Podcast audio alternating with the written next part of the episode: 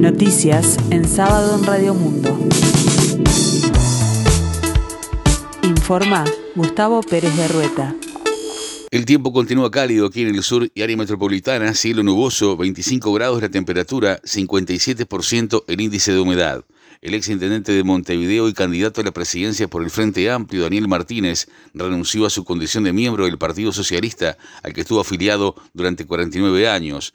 Nunca dejaré de ser socialista ni de buscar ser coherente con los postulados y sueños que nuestro partido ha sostenido históricamente, escribió en una carta dirigida al secretario general del PS, Gonzalo Sevilla. No soy dueño de la verdad, ni creo en los que así se sienten, pero hoy pienso que en este momento histórico el partido además de diferencias que hemos tenido, no es mi lugar para aportar en el camino de sumar al proyecto popular, expresó Martínez. El ex candidato a la presidencia dijo que el odio es la herramienta de la derecha y que además lo ha profesionalizado en los últimos años. De este modo, sin pretender dictarle cátedra a nadie, instó a desarrollar la actividad política lejos del odio. Concentrémonos en sembrar fraternidad entre los frente amplistas y entre todos los uruguayos, agregó.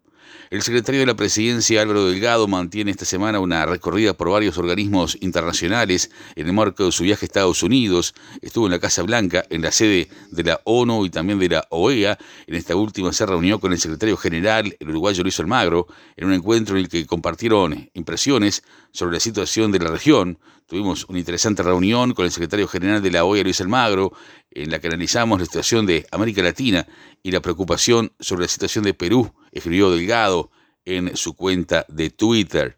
El comisionado parlamentario para el sistema carcelario Juan Miguel Petit dijo que el Estado debería estar más presente en las cárceles y se refirió a la realidad del sistema carcelario en el marco de una jornada de innovación penitenciaria desarrollada en el Palacio Legislativo. Se trabajó con los liberados y también en temas de salud mental. Ellos, al hacer ese trabajo, se enfocaron en la comunidad y programas de adicciones y salud mental. Es un conjunto de cosas, dijo. Acá no hay una acción única que alcance para resolverlo todo. Es un ejemplo interesante, pero cada país debe buscar el suyo, acotó Petit. Una nueva variedad de marihuana llegará a las farmacias este mes y tiene como objetivo sacar del mercado ilegal a los consumidores. El secretario de la Junta de Drogas, Daniel Radío, informó que la nueva variedad llegará a las farmacias en la segunda quincena de diciembre y tendrá hasta 15% de TCH, según el Instituto de Cannabis. A su vez dijo que eso está bastante por debajo de lo que ofrecen los clubes. Radio sostuvo que lo que se busca es el mismo objetivo de siempre. Por un lado, que la gente adquiera el cannabis en el mercado regulado y por otro, que las personas que quieran usar cannabis de la variedad que, que sea lo hagan sin necesidad de vincularse con organizaciones criminales. La Armada Nacional insta a extremar cuidados a la hora de bañarse en playas, arroyos y ríos. Se recuerda que las zonas rocosas, portuarias y cercanas a muelles no están habilitadas para bañarse, dijo el vocero de la Armada, Alejandro Chucarro. En el correr de la próxima semana, Diego Alonso se reunirá con los dirigentes de la AUF para definir su continuidad o no al frente de la selección. Los dirigentes están terminando de regresar al país luego de la participación de Uruguay en la Copa del Mundo. Si bien tenían pasajes para presenciar el torneo hasta el final, todos fueron adelantando sus vueltas. En las próximas horas entonces, ya con todos instalados en Montevideo, pondrán fecha y hora para el encuentro.